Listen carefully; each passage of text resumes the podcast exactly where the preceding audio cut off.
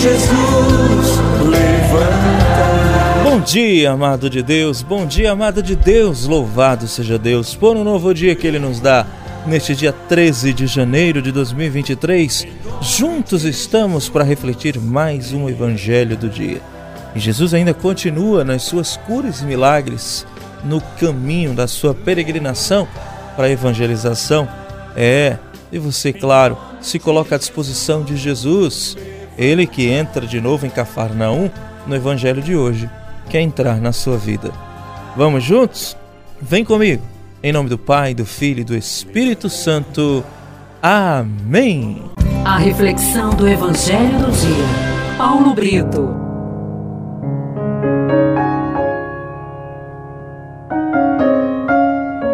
A primeira leitura de hoje é do livro de Hebreus, capítulo 4, dos versículos de 1 a 5, terminando no versículo 11. O salmo de hoje é o 77 e o refrão: Não vos inquietais, aliás, não vos esqueçais das obras do Senhor. O evangelho do dia está em Marcos, capítulo 2, de 1 a 12. Meu irmão, minha irmã, o evangelho de hoje, Jesus está em Cafarnaum, na sua casa. A multidão em torno dele quatro amigos levam um outro que estava acamado, paralítico, não tendo por onde passar, colocaram ele pelo teto da casa onde Jesus estava. Ele perdoa os pecados daquele homem, mas vai ser censurado por alguns fariseus que por ali estão, dizendo ele está blasfemando, só Deus perdoa pecado. E Jesus conhece os corações, né? Jesus vai dizer para eles: por que pensam assim? para vocês verem que o Filho do Homem tem poder para perdoar pecado, o que é que vocês acham que é mais fácil? Dizer teus pecados estão perdoados ou levanta-te, pega tua cama e anda? Para vocês verem que eu posso perdoar.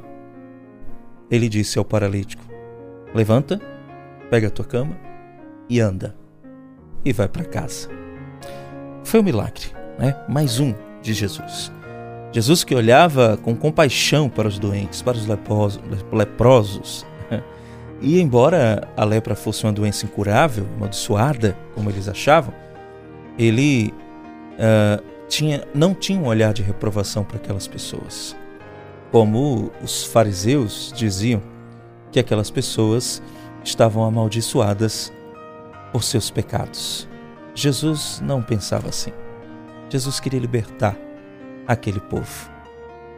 A ação desses quatro homens que apresentaram o paralítico a Jesus é uma demonstração de perseverança, de persistência, principalmente de fé, de confiança absoluta em Deus.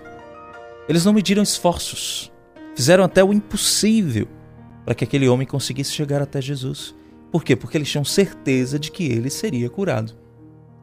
Nessa narrativa de hoje, a narrativa deste evangelho de São Marcos, uh, nós vemos este fato que a gente pode chamar de inusitado, né?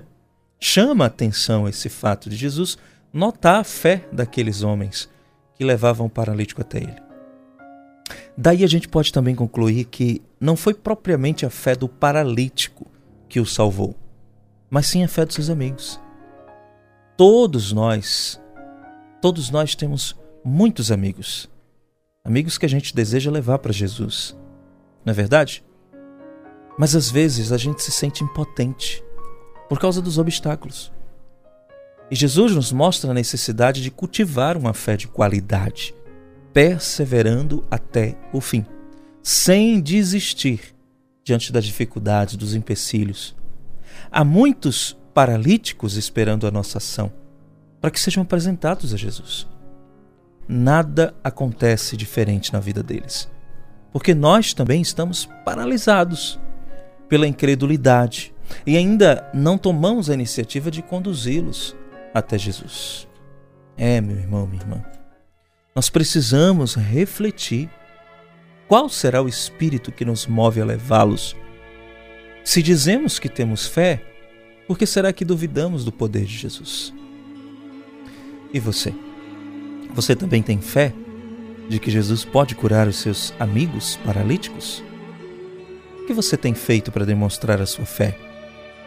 O que você entende por paralítico? Para onde Jesus mandou ir o paralítico depois de curá-lo?